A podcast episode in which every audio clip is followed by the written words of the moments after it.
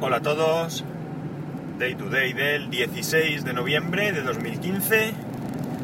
Son las 8.50 y 12 grados en Alicante. Y hace un frío de narices.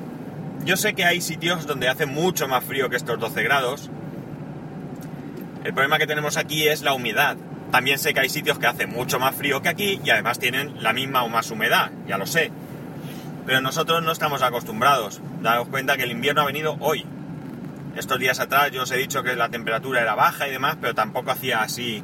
Pero hoy ya hace frío, hoy ya las manos están frías, la nariz está fría y, ya lo, notamos. No, no, estamos acostumbrados a, tener frío.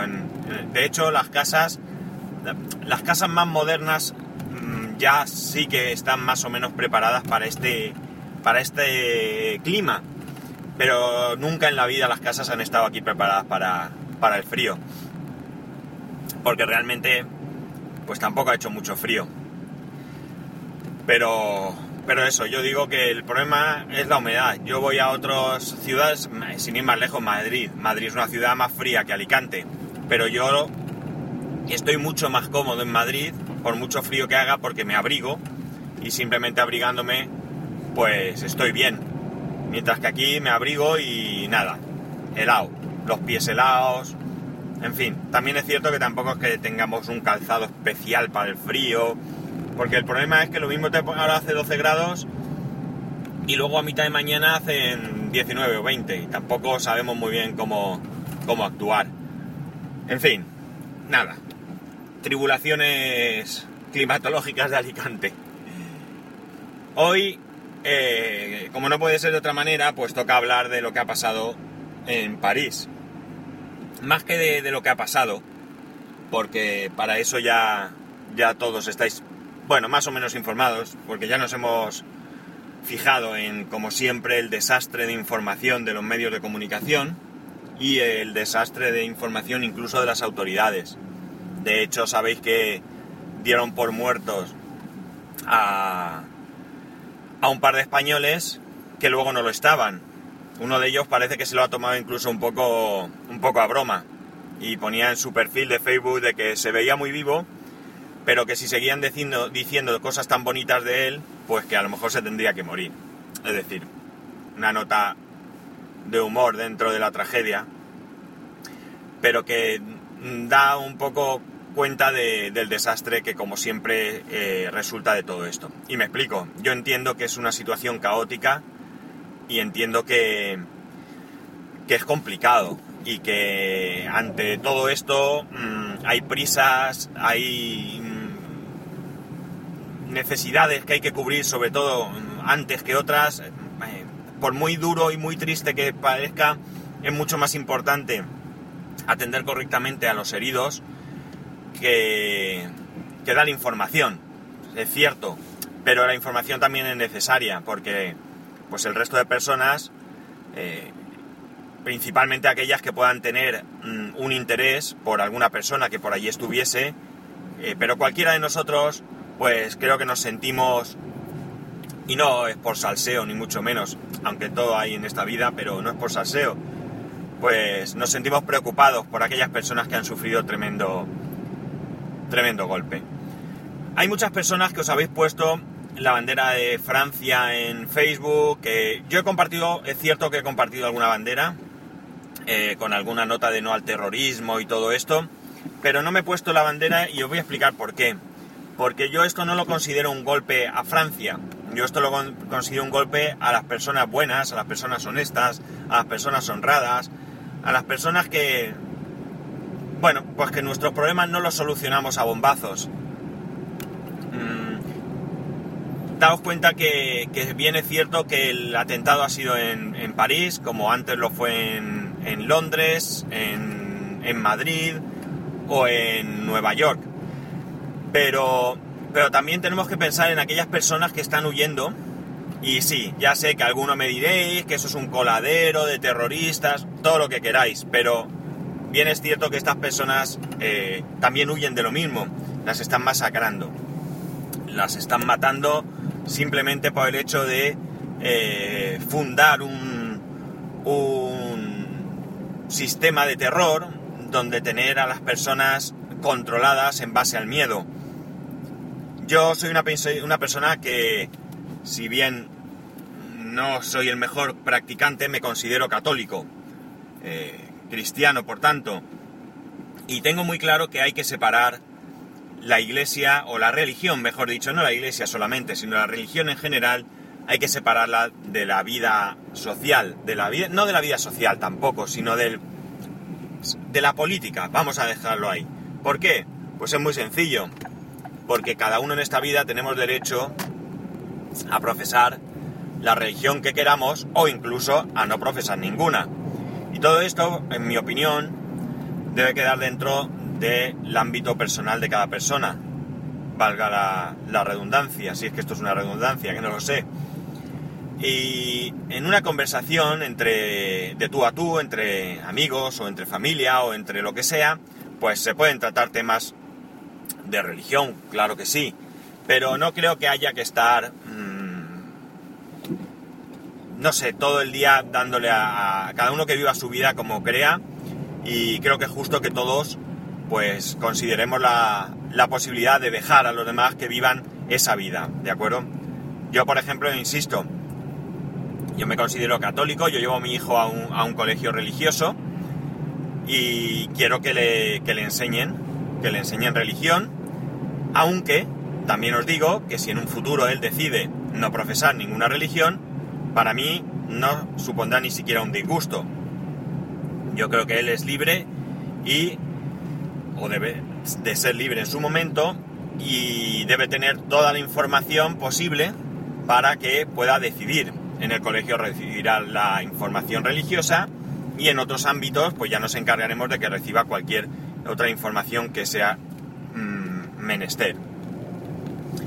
Eh, como digo, hay, aquí hay personas que están huyendo porque las están masacrando.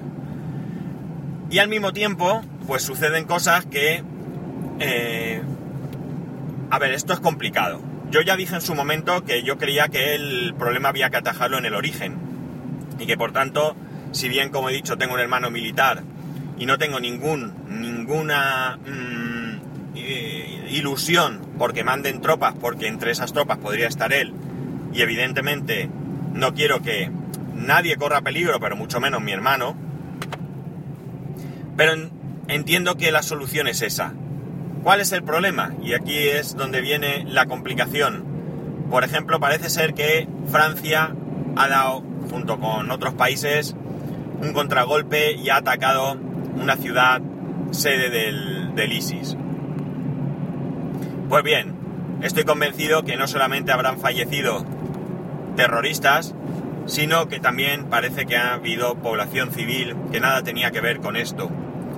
Porque además, aunque dentro de esa población civil hubiese gente que apoye ese Estado, ese Estado Islámico, eh, puede haber niños y los niños, pues evidentemente les pueden manipular, les pueden hacer muchas cosas, pero tampoco son eh, conscientes y en cualquier caso deberían de estar a salvo de todo esto. Y vuelvo a lo mismo, es complicado. Yo no sé de qué manera se puede solucionar. Yo soy una persona que está totalmente en contra de la pena de muerte, pero radicalmente en contra, y no creo que matar a nadie sea realmente la solución. Entonces esto es un poco incongruente, ¿verdad? Que yo diga que la solución es ir allí a atajar el problema, pero por otro lado esté en contra. Pero realmente es que no se me ocurre ninguna otra solución para, para solventarlo. Y quizás a veces, pues tengas un poco que doblegarte ante tus propias convicciones para pues para dar solución. Desde luego, ojalá hubiese cualquier solución que no supusiese la muerte de absolutamente nadie. Porque incluso mirar, si lo analizamos, aquellas personas que se inmolan, eh, que, que se suicidan, realmente yo estoy convencido de que son personas a las que de alguna manera les han lavado el cerebro y esto no es nuevo.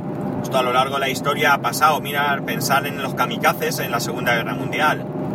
De qué manera les lavaban el cerebro que eran capaces de estrellar su avión con ellos dentro contra cualquier objetivo enemigo. Entonces, eh, pues en el fondo también es triste que haya personas que lleguen a esto. Serán personas muchas veces, incluso algunos de ellos eh, nos enteramos después que son personas que han tenido, que han sido detenidas por delitos, por delitos comunes, drogas y demás. Es decir, que en algún momento son personas que no han llevado, bueno, lo que podríamos considerar una vida normal. Y con esto, evidentemente, y que, vamos, nadie tenga ni un atisbo de duda, no estoy justificando para nada que se llegue a ese punto. ¿Verdad, La cuestión es que, que estamos ante un problema grave porque, porque ante fanáticos es muy difícil actuar, muy difícil. Eh, con aquellas personas que, que tienen algún fin, pues, por ejemplo, entendamos un gobierno un poco o muy totalitario frente a unas personas, eh, ciudadanos de ese, de ese país, que luchen por sus derechos. Aquí en algún momento, pues puede haber una negociación, pues se puede uno sentar y puede hablar. Pero ¿qué se puede hacer contra fanáticos? Y además fanáticos que lo que quieren es imponer un orden donde imperen normas eh, que para nada son ni democráticas, ni justas, ni entran dentro incluso de los derechos humanos. Porque ya me diréis que lapidar a personas mmm, no tiene ninguna, ninguna justificación. También creo, y esto es de las cosas que estoy absolutamente convencido, que en todo esto realmente la religión nada tiene que ver. Eh, cualquiera que... Yo ponía un ejemplo el otro día, y es el siguiente. Es decir, el Corán, si tú lees el Corán es cierto que se habla de la Guerra Santa y de otras cosas, pero todo esto yo pienso que hay que contextualizarlo. Es igual que en el cristianismo. En el cristianismo tenemos el Antiguo Testamento y tenemos el Nuevo Testamento. Si nos fijamos en el Antiguo Testamento estaríamos igual a salvajada, a pedradas, ojo por ojo y diente por diente, ¿recordáis? Y realmente mmm, nadie en su sano juicio hoy en día aboga por, por este tipo de... Bueno, si hay gente, vamos a lo, a lo mismo, radicales eh, religiosos hay en todas, en todas las religiones. Pero evidentemente la mayoría no somos así. Y estoy convencido que la mayoría de musulmanes tampoco son así.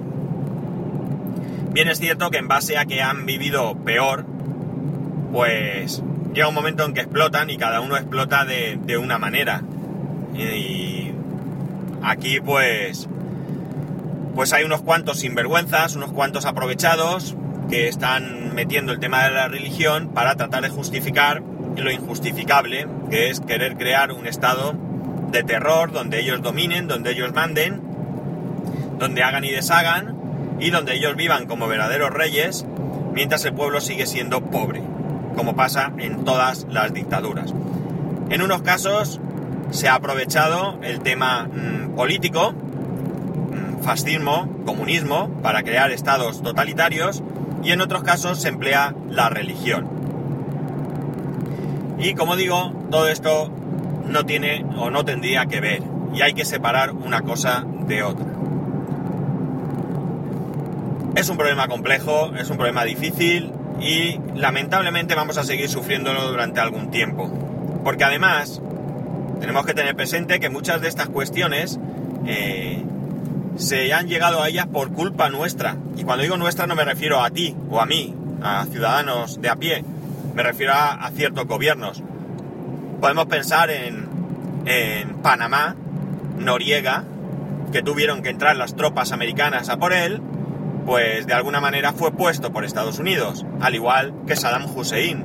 Saddam Hussein se le dieron alas para que gobernara allí con la intención de controlarlo, pero luego el hombre salió resultón y fue por otro sitio, Gaddafi, es decir, hay muchos, muchos dictadores que han sido puestos por gobiernos, principalmente entiendo que Estados Unidos, aunque quizás con la colaboración de otros países, ¿por qué no? Pero la voz cantante entiendo que siempre la ha llevado Estados Unidos. Y eh, al final pasa lo que pasa. Eh, hay ahora mismo vemos que hay armas de todo tipo entre los terroristas, Pero esto no significa, es decir, si llevan Kalashnikov, no creo que sea Rusia quien los está armando. Eh, o quizás sí, pero también puede ser cualquier otro gobierno, incluido el estadounidense, que por mm, de alguna manera disimular, iba a decir, pero es que no sé, porque no se note que son ellos, pues pueden estar proporcionando armas que no son de fabricación americana. Porque claro, si todos fueran con un M16, pues imaginar, estaría claro, ¿no? Eh, España vende armas, ¿eh? No, no echemos balones fuera. España tiene un grandísimo negocio con las armas. España ha sido uno de los mayores vendedores del mundo de minas antipersonales. Y ha costado mucho, si es que todavía no... No es que no hemos firmado el tratado antiminas, que no lo sé. No lo sé, aquí ya estoy perdido, pero no, no nos hemos lanzado porque hay un interés de vender armas. Y el mercado de las armas, como, cualquier, como muchos otros mercados, Mercados ilegales, porque en el fondo vender armas a ciertos grupos eh, es un mercado ilegal, pues eh, da muchísimos beneficios económicos. Y claro, la hipocresía es tremenda. En fin, como veis, realmente no he hablado de los atentados en sí en París, porque... Porque no, porque, porque la información es la que hay y lo que me preocupa ya no es el hecho de lo que ha pasado, que evidentemente es triste y duro, sino me preocupa eh, lo que hay detrás. Y lo que hay detrás, pues lo veo complicado. Lo veo complicado y lo veo difícil porque, como he dicho, hay muchos intereses y muchas cosas a las que plegarse. En España tenemos varios ejemplos. Yo, bueno, hay un ejemplo que es claro, y es que, por ejemplo, el Partido Socialista, en sus tiempos, pues defendió eh, que España no iba a entrar en la OTAN. Eh, uno de sus máximos detractores fue Javier Solana, socialista, que estuvo en el gobierno de Felipe González y que posteriormente fue secretario general de la OTAN. ¿Os dais cuenta, no? ¿Qué cosas? ¿Qué cosas más curiosas? Mm, aunque aquí no, aunque aquí se puede decir que, fuimos los españoles los que votamos en referéndum, pero bueno, el Partido Socialista apoyó claramente que votábamos sí a la OTAN. ¿Por qué? Porque hay intereses. Si no hay más, no hay más, hay intereses. Y yo los entiendo, eh, cuidado, yo los entiendo. Luego hay otro caso que este no tengo absolutamente ninguna prueba y absolutamente ningún... Eh, esto es conspiranoia pura mía. ¿eh? Y es que eh, cuando Felipe González gobernaba, que hubo el problema del, del GAL, Grupo Antiterrorista de Liberación, que es el grupo que estuvo el... Yo estoy convencido que el gobierno en pleno estaba detrás, porque, porque una cosa sí es difícil que cuatro lo organicen. Lo que pasa es que lo organizaron bien, o relativamente bien, para que no llegara a salpicar a los máximos dirigentes de este país. Pero eh, el, Partido Popular, que entonces estaba en la oposición, no había gobernado nunca, eh, prometió hasta la saciedad que desclasificaría los papeles del GAL cuando llegase al gobierno. Pues bien, nunca sucedió, nunca sucedió. ¿Por qué? Pues porque probablemente yo siempre me, hago la, película, porque esto ya digo, es todo mm, invención mía, de que cuando se reunieron el presidente saliente, Felipe González, y el presidente entrante, José María Aznar, pues una de las cosas que Felipe González hizo fue ponerle en la mesa toda la documentación sobre el GAL. Y dijo, mira, esto es lo que hay. Ahora a ver si tiene huevos de publicarlo. Porque seguramente salpicaría pues a las máximas instancias. Incluso, ¿por qué no? Quién sabe si hasta el mismo rey no tendría constancia de lo que se iba a hacer. Y entonces, claro, Aznar se dio cuenta de que eso no podía salir a la luz. En fin, que lo tenemos duro, que lo tenemos duro, compañeros que a ver qué... Que a ver qué ocurre y a ver por dónde salimos. Lo único que me gustaría es que la gente inocente no sufriera. Cualquier gente inocente.